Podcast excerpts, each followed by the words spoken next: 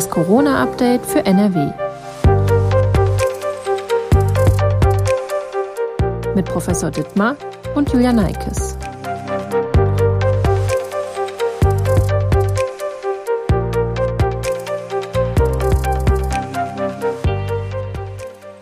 Herzlich willkommen zu einer weiteren Folge von Das Corona-Update für NRW.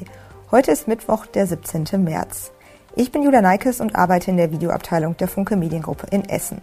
Professor Ulf Dittmar, Leiter der Virologie am Uniklinikum in Essen, ist mein Gesprächspartner. Er beantwortet aktuelle Fragen zur Corona-Pandemie. Hallo, Professor Dittmar. Ja, hallo. Wir sprechen heute unter anderem über den Stopp der AstraZeneca-Impfung, das Infektionsgeschehen in Kitas und Schulen und auch noch allgemein über das Infektionsgeschehen in Nordrhein-Westfalen. Vorher aber noch mal kurz der Hinweis auf unseren Corona-Newsletter, den die Redaktion jeden Tag verschickt. Bei Interesse finden Sie den Link in der Folgenbeschreibung. Dieser Stelle ein wichtiger Hinweis, den wir nachträglich eingefügt haben.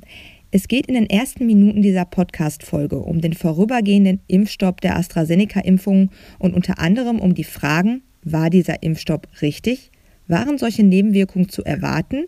Und was überprüft die EMA, also die Europäische Arzneimittelbehörde, überhaupt genau in solchen Fällen?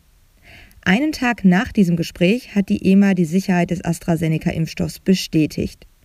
Es werde aber eine extra Warnung vor möglichen seltenen Fällen von Hirnvenenthrombosen hinzugefügt. Heißt, in Deutschland und NRW gehen die Impfungen mit dem AstraZeneca-Impfstoff nun weiter. Was das genau bedeutet, besprechen wir in der nächsten Podcast-Folge. Wir halten die Information in diesem Podcast aber für wichtig und relevant, um ein genaueres Bild zu bekommen und haben uns daher dazu entschieden, diesen Teil nicht nachträglich rauszunehmen. Und jetzt wünsche ich Ihnen viel Spaß beim Hören. Nach Empfehlung des Paul-Ehrlich-Instituts, das in Deutschland die Qualität, Sicherheit und Wirksamkeit von Impfstoffen überwacht, hat Deutschland und damit auch Nordrhein-Westfalen vorerst die Corona-Impfung mit AstraZeneca gestoppt. Der Grund, es wurden in Deutschland mehrere Fälle gemeldet, bei denen ein zeitlicher Zusammenhang zwischen einer AstraZeneca-Impfung und einer speziellen Form von Hirnvenenthrombosen festgestellt wurde. Zum Zeitpunkt der Empfehlung, die Impfung zu stoppen, waren es sieben Fälle. Das war am Montag, den 15. März. Drei Menschen sind verstorben. Zu dem Zeitpunkt hatten bereits etwa 1,6 Millionen Menschen eine AstraZeneca-Impfung erhalten. In Nordrhein-Westfalen sind es über 360.000 Personen. Das geht aus den Daten des Robert-Koch-Instituts hervor. Mehrere europäische Länder haben die Impfung ebenfalls nach Berichten von Blutgerinnseln gestoppt, Dänemark beispielsweise schon in der vergangenen Woche. Was wissen wir denn aktuell anhand der Daten über die gemeldeten Fälle von Hirnvenenthrombosen und was wissen wir nicht? Ja, wir wissen noch nicht so viel sozusagen, weil diese ähm, Details und Einzelheiten von diesen Fällen natürlich nicht bekannt sind. Ähm, die kennt jetzt die EMA und die EMA, die Europäische Arzneizulassungsbehörde, wertet das aus. Ähm, das ist auch, glaube ich, wichtig, dass das jetzt europäisch durchgeführt wird, weil es gibt in den einzelnen Ländern sehr wenige Fälle zum Glück. Ähm, und um einen Überblick zu kriegen, äh, wie groß ist dieses Problem eigentlich und wie relevant, ähm, muss man, glaube ich, die europäischen Fälle alle zusammenziehen und zusammen bewerten. Ähm, es sind ja in anderen Ländern zum Beispiel ganz andere Thrombosen aufgetreten. Ähm, offensichtlich ist es so, dass in England bei 10 Millionen Impfungen keine einzige Kopfvenenthrombose aufgetreten ist, sondern 14 andere Thrombosen ähm, so dass man, äh, dass jetzt irgendjemand wirklich alle diese Fälle sondieren muss, um herauszufinden, ob es einen ursächlichen Zusammenhang mit der Impfung gibt. Sie sagten es gerade, das sind äh, verschiedene Thrombosen in den verschiedenen Ländern. Was ist denn diese Kopf- oder Hirnvenenthrombose überhaupt für eine Thrombosenart? Ich glaube, als Laie weiß man das gar nicht so ganz genau. Na gut, das betrifft eben, das sagt der Name, eine Vene im Kopf. Ähm, das ist äh, relativ ungewöhnlich und selten. Ähm, normalerweise sind Thrombosen eher in Beinvenen zum Beispiel. Äh, und deswegen ähm, sind das ungewöhnliche Fälle. Dem muss man auf jeden Fall nachgehen. Das ist äh, ja gar keine Frage. Es sind ja auch tragische Fälle. Es sind immerhin drei Menschen verstorben. Und insofern muss das genau analysiert werden.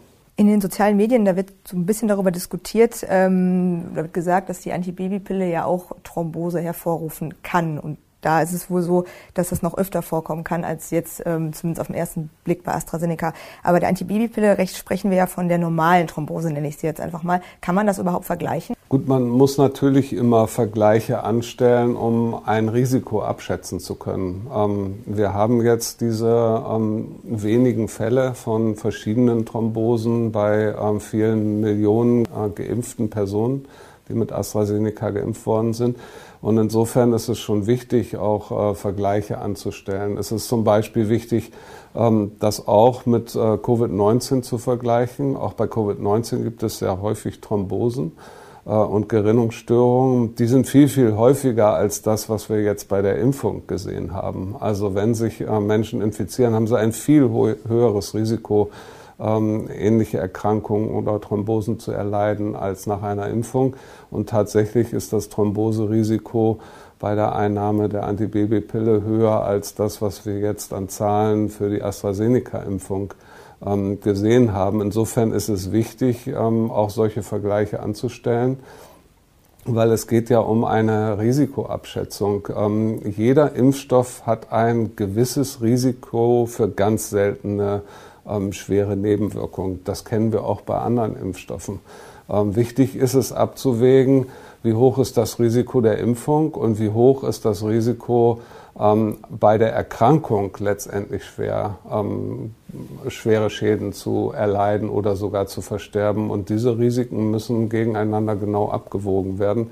Das ist auch, denke ich, das, was die EMA morgen ähm, nochmal genau tun wird. Also es ist grundsätzlich eigentlich auch zu erwarten, dass bei Impfstoffen solche Nebenwirkungen auftreten, wenn man denn so viele Menschen geimpft hat. Es ist so, dass ähm, bei den klinischen Studien, wenn ungefähr 30, äh, 20.000 Menschen geimpft werden, man häufig keine sehr schwerwiegenden Nebenwirkungen sieht, ähm, weil das äh, in der Regel Einzelfälle sind. Wenn man dann aber Millionen von Menschen impft, wird man einzelne, eventuell auch dramatisch verlaufende Fälle haben.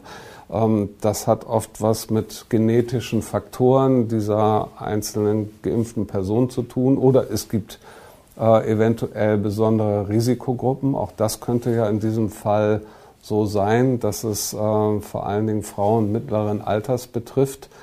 Ähm, und äh, das sieht man manchmal in klinischen Studien nicht, sondern erst, wenn man Millionen von Menschen geimpft hat. Äh, trotzdem äh, ist es immer wichtig, das mit dem Risiko zu vergleichen. Also wie viele Menschen wären schwer von Covid-19 betroffen, von diesen 10 Millionen Geimpften, wenn sie nicht geimpft worden wären und äh, dann ein bestimmter Prozentsatz erkrankt wäre. Ähm, das muss man immer in eine Relation setzen.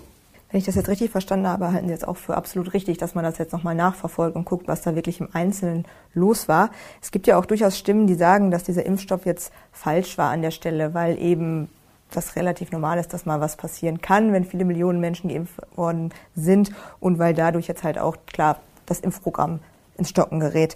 Ähm, halten Sie das für auch alternativlos tatsächlich, dass man jetzt äh, nachschauen muss, was da wirklich los ist? Also man muss diese Fälle unbedingt genau analysieren und man muss sie auch alle zusammen analysieren. Deswegen ganz wichtig dieser europäische Weg, ähm, sich jetzt alle Fälle zusammen anzugucken, weil sonst können die einzelnen Länder nur ähm, auf wenige Fälle gucken und da kaum was draus ableiten.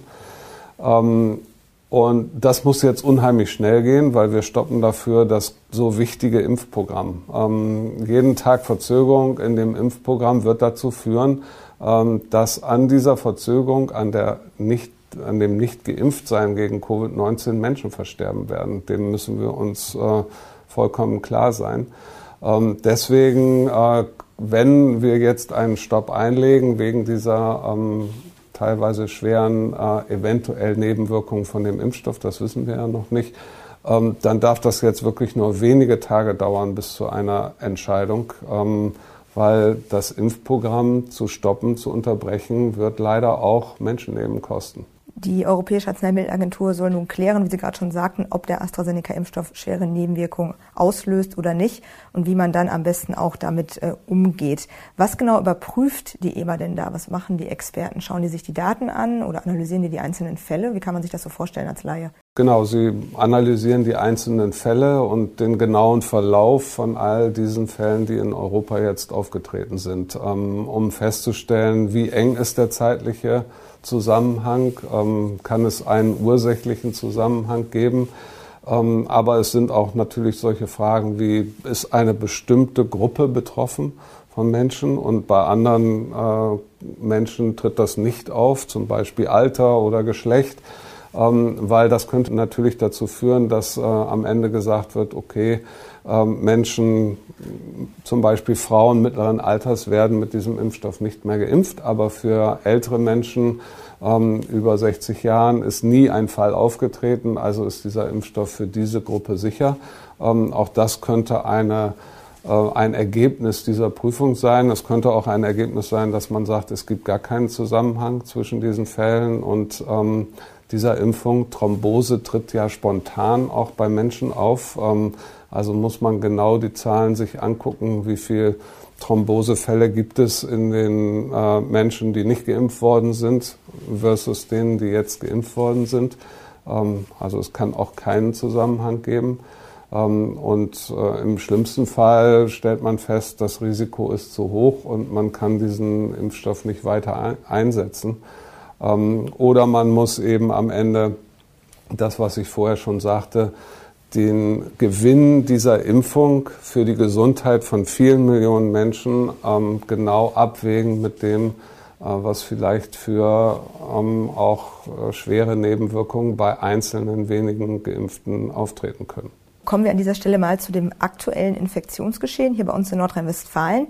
Die Infektionszahlen sind in NRW in den letzten Wochen ein bisschen gestiegen. NRW-weit liegt die 7-Tage-Inzidenz heute, also am 17. März, bei 85. Vor zwei Wochen lag dieser Wert bei 63. Regional gibt es diesbezüglich allerdings Unterschiede. Manche Regionen hier bei uns in NRW liegen über 100, viele zwischen 50 und 100 und einige sogar unter 50.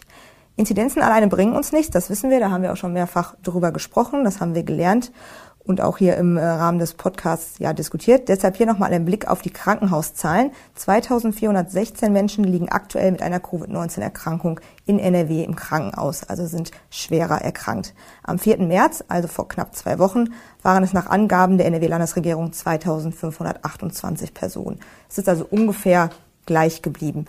Wie bewerten Sie denn das aktuelle Infektionsgeschehen hier in Nordrhein-Westfalen? Also in was für einer Phase befinden wir uns gerade? Ja, das ist äh, eben unheimlich schwer zu sagen. Ähm, wir müssen unbedingt uns weitere Parameter angucken ähm, der Pandemie. Da haben wir schon drüber gesprochen, ähm, weil wir wissen eben, dass die Neuinfektionszahlen wenn man ausreichend impft, äh, nicht mehr direkt an das Krankheitsgeschehen gekoppelt sind. Ähm, das war bisher in der Pandemie immer so. Ähm, das kann man mit Impfen auflösen. Wir sehen das aus Israel, wir sehen das aber auch aus England zum Beispiel ähm, schon. Und wir wissen im Moment in Deutschland nicht, wie weit wir eigentlich genau sind äh, mit dem Impfen, ob wir diese Entkopplung, die sehr positiv wäre, äh, wie weit die in Deutschland schon fortgeschritten ist. Wir sehen tatsächlich, da kenne ich jetzt nur die Daten aus Essen, ähm, dass wir deutlich weniger infizierte Personen bei den über 80-Jährigen haben, als wir das äh, früher hatten, in, der zweiten Welle zum Beispiel. Ähm, hier macht sich offensichtlich schon etwas ähm, von dem Impfprogramm, vor allen Dingen in stationären Einrichtungen, bemerkbar. Ähm, und ähm, auch für über 70-Jährige gilt das schon, dass wir deutlich weniger ähm, da haben. Und das ist natürlich sehr relevant für das, was im Krankenhaus passiert, weil tatsächlich sind alle Todesfälle in Deutschland bisher davon sind 90 Prozent auf über 70-jährige Menschen zurückzuführen. wenn wir diese Gruppe geschützt haben oder schützen können mit äh, möglichst noch schnellerer Impfung, als das im Moment der Fall ist, äh, dann haben wir medizinisch schon ganz viel verändert in dieser Pandemie. Ähm, aber ganz ehrlich wissen wir im Moment nicht genau, wo wir stehen in Deutschland ähm, an diesem Punkt. Ähm, und das müssen wir genau beobachten und wir müssen unbedingt eben jetzt auch andere Kennzahlen mit beachten äh, und nicht nur immer den Inzidenzwert. Also ist allgemein etwas schwierig, dann was dazu zu sagen? Im Zwischenstadium befinden wir uns quasi, kann man so sagen. Wir befinden uns wirklich in einem Zwischenstadium und ähm, sollten weitere ähm, wirklich wichtige äh, Kenngrößen diskutieren, um schnell abschätzen zu können, in welche Richtung bewegen wir uns. Und äh, da werden wir nicht nur auf die Neuinfektionszahlen oder Inzidenzwerte gucken können.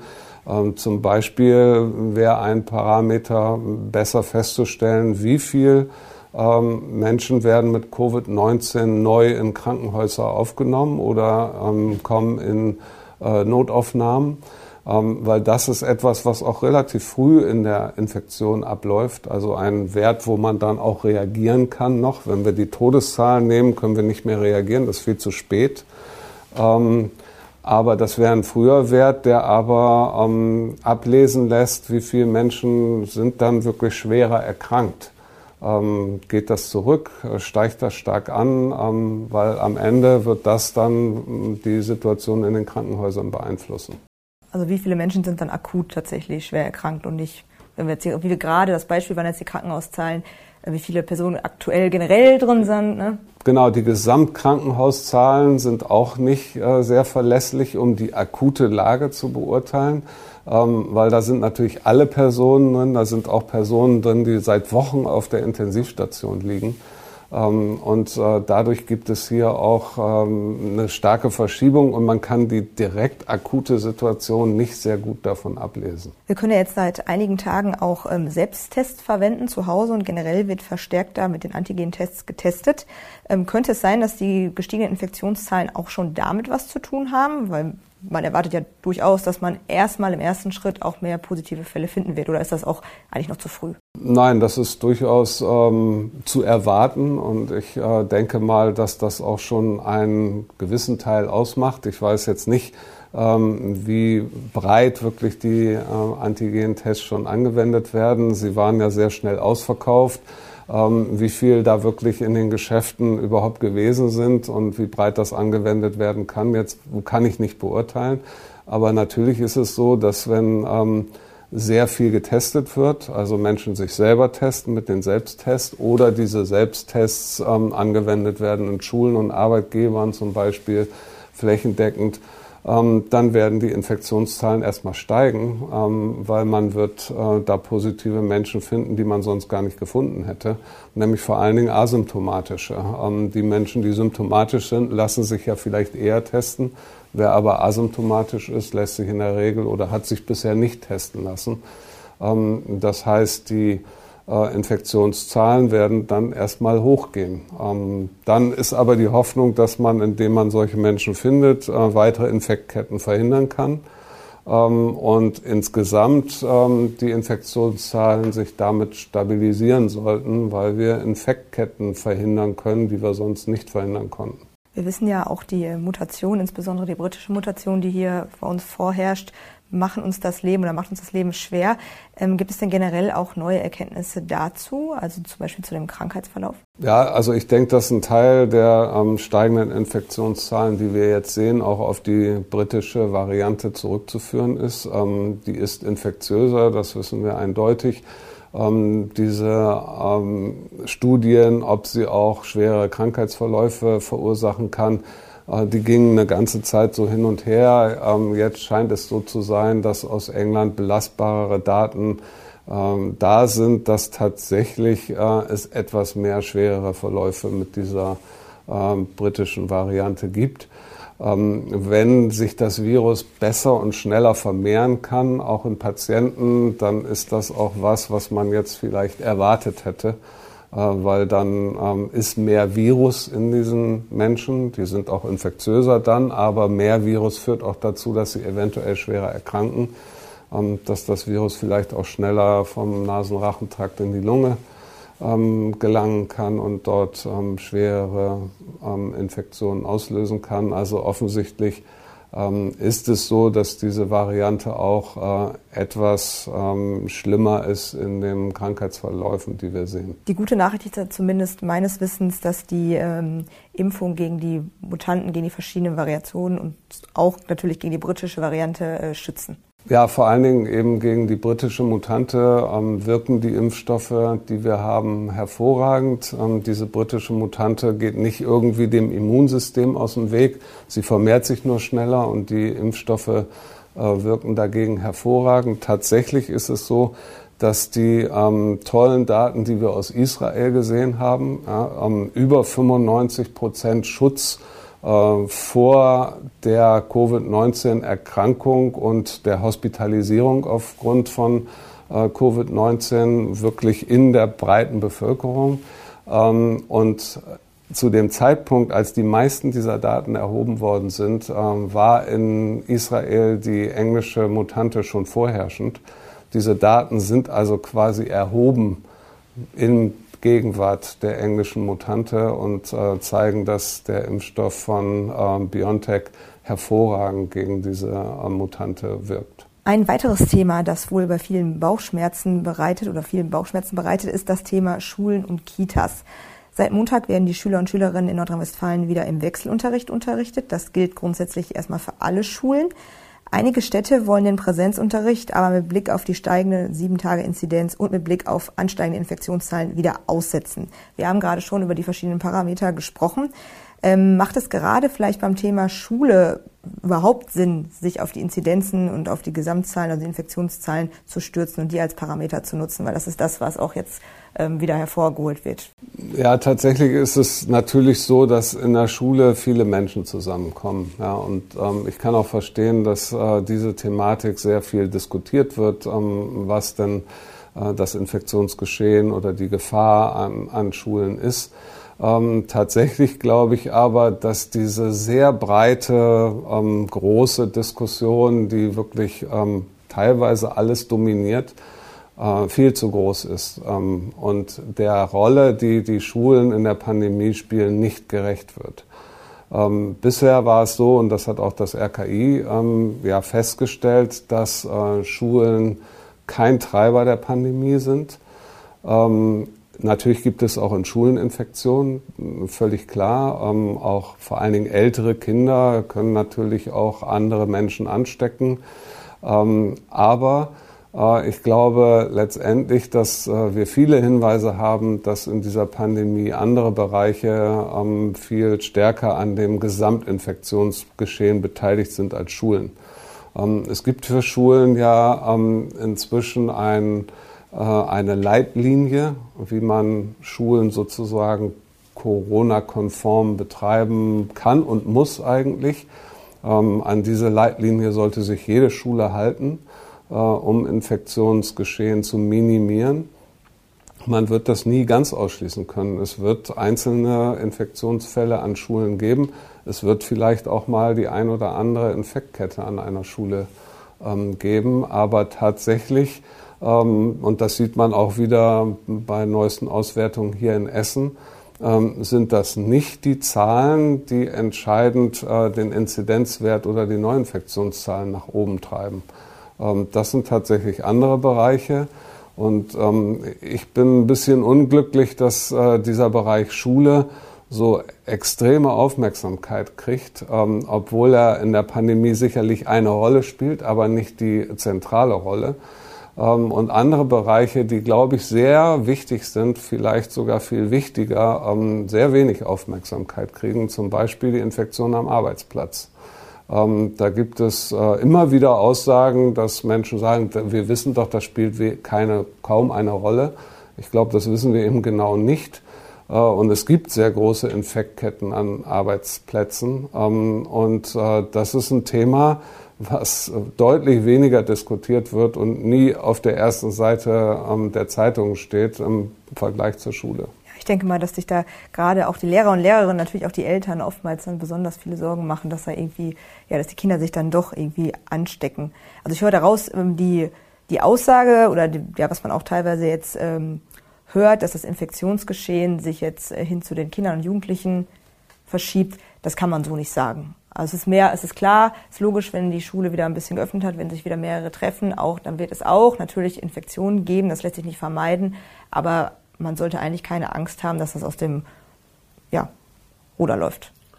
Gut, es gibt noch zwei Aspekte, die wir jetzt nicht diskutiert haben. Ähm, die britische Variante oder englische ähm, Mutante, je nachdem, wie man sie nennen will, ähm, kann durchaus dazu führen, dass ähm, mehr Kinder sich infizieren, als wir das in der ersten oder zweiten Welle gesehen haben. Ähm, das Virus ist infektiöser, Menschen haben mehr Virus im Nasenrachentrakt. Ähm, das könnte dazu führen, dass es eben, dass eben auch mehr Kinder betroffen sind, als wir das bisher ähm, in der ersten oder zweiten Welle gesehen haben. Das ist noch nicht völlig klar, ist aber nicht auszuschließen. Ja. Und dann gibt es natürlich den Aspekt, den ich absolut verstehen kann. Ich bin selber Vater von zwei Kindern dass man Angst hat, ähm, dass die eigenen Kinder sich infizieren und erkranken.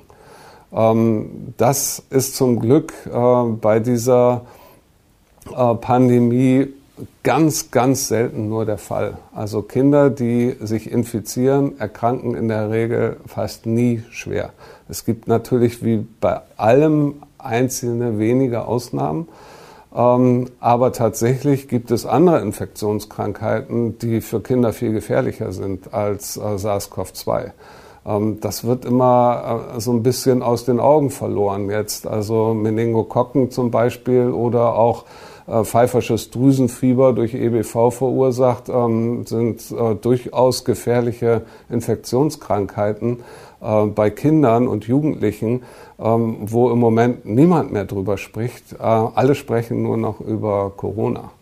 Ähm, das äh, ist so ein bisschen in Schieflage geraten, muss man sagen. Und zum Glück ist es so, ähm, dass was die Krankheitsentstehung betrifft äh, und die Symptomatik, dass die Infektionen in Kindern in der Regel sehr mild verlaufen. Und das gilt auch für die englische Mutante ähm, genauso wie für das Virus vorher. Insofern ist auch diese, ähm, diese Sorge, mein Kind ist da extrem gefährdet, ähm, die ist so eigentlich nicht real. Ähm, sie wird oft diskutiert und so wahrgenommen. Ähm, wie gesagt, es gibt tatsächlich Infektionskrankheiten und dazu gehört auch die Grippe ähm, die bei Kindern und Jugendlichen deutlich heftiger verlaufen können, als äh, das für SARS-CoV-2 der Fall ist bleiben wir mal direkt beim äh, Thema Kinder und Jugendliche, beziehungsweise jetzt ganz konkret Kinder.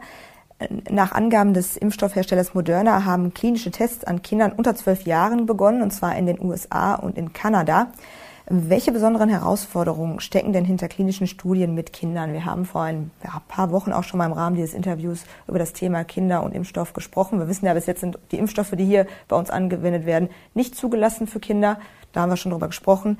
Jetzt, wie gesagt, ähm, startet Moderna da anscheinend einige Tests. Deswegen einmal die Frage zu dem Thema. Genau, ähm, klinische Studien zur Wirksamkeit von Impfstoffen zum Beispiel oder auch bei Medikamenten an Kindern äh, macht man in der Regel nur, ähm, wenn die anderen klinischen Studien mit Erwachsenen abgeschlossen sind und bei einem Impfstoff sogar auch schon sozusagen im wahren Leben dieser Impfstoff in größeren ähm, Zahl angewendet worden ist, weil natürlich ähm, man braucht dafür eben freiwillige Kinder oder Eltern, die ähm, für ihre Kinder einwilligen, dass sie freiwillig an dieser Studie teilnehmen.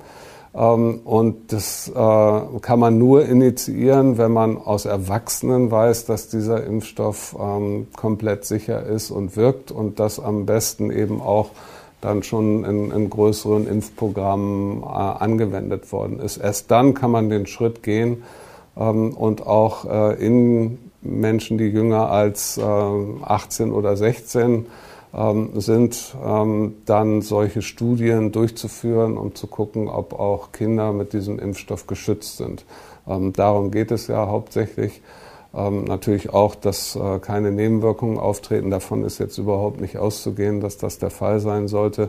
Ähm, aber es wäre natürlich schön, wenn wir auch äh, mit Impfstoffen die Kinder schützen könnten. Auch das würde zu einer deutlichen Entspannung im Thema Schule ähm, sicherlich beitragen. Ähm, aber die Studien laufen jetzt, weil sie eben erst begonnen werden können, äh, wenn alles andere schon äh, soweit bekannt ist. Können wir dann überhaupt irgendwann ja, mittelfristig mit einer Impfzulassung ähm, für Impfstoffe für Kinder hier in Deutschland rechnen? Ja, ich denke, dass, ähm, dass solche Ergebnisse schon im Sommer vorliegen könnten und man dann eventuell in der zweiten Jahreshälfte, wenn es solche Zulassungen gibt, ähm, auch schon darüber nachdenken könnte, Kinder zu impfen.